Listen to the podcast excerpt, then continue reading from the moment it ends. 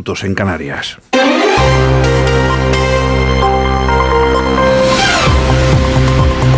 Noticias en Onda Cero.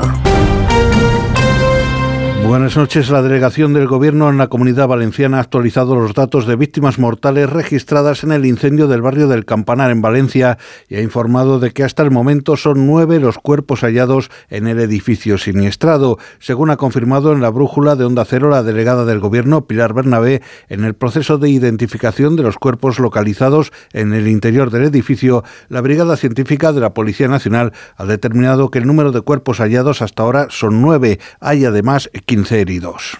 Han sido 15 personas, 6, 7 eh, bomberos. Creo que es importante también porque seamos conscientes de que ayer eh, los bomberos se jugaron la vida, literalmente.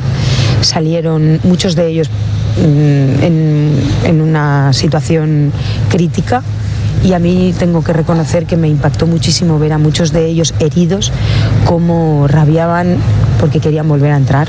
La alcaldesa de Valencia, María José Catalá, además de poner un hotel a disposición de las familias, ha anunciado que los afectados podrán ser realojados en un edificio municipal. El edificio completo de 131 viviendas que adquirió adquirimos recientemente de propiedad municipal se van a poner a disposición de las personas realojadas y que evidentemente estamos en este momento trabajando con eh, empresariado valenciano y con la solidaridad de tantas y tantas empresas valencianas que nos han prestado toda su ayuda para equipar esas viviendas y para que puedan ser una solución durante los próximos meses. Por su parte, el presidente de la Generalitat Valenciana, Carlos Mazón, ha aprobado ayudas directas a los vecinos afectados. Un primer paquete de ayudas directas de entre 6.000 y 10.000 euros para las familias afectadas en su vivienda habitual para gastos de primera necesidad, gastos de ropa, gastos de taxi, gastos de comida, gastos de bebida. Gente que lo ha perdido todo de repente. Y en declaraciones a Rafa La Torre en la brújula de Onda Cero, uno de los responsables de la coordinación de las ayudas se ha mostrado sobrepasado por la solidaridad desplegada por los vecinos valencianos nada, decidí venirme aquí, eh, coger cosas básicas que sabía que iban a necesitarse, por lo menos en la zona esta primera. Y nada, desde que llegué yo hasta, hasta ahora mismo, eh, la verdad que ahora estamos desbordados, quiero decir, que son los vecinos, y ya no solamente Valencia, sino gente de fuera de Valencia.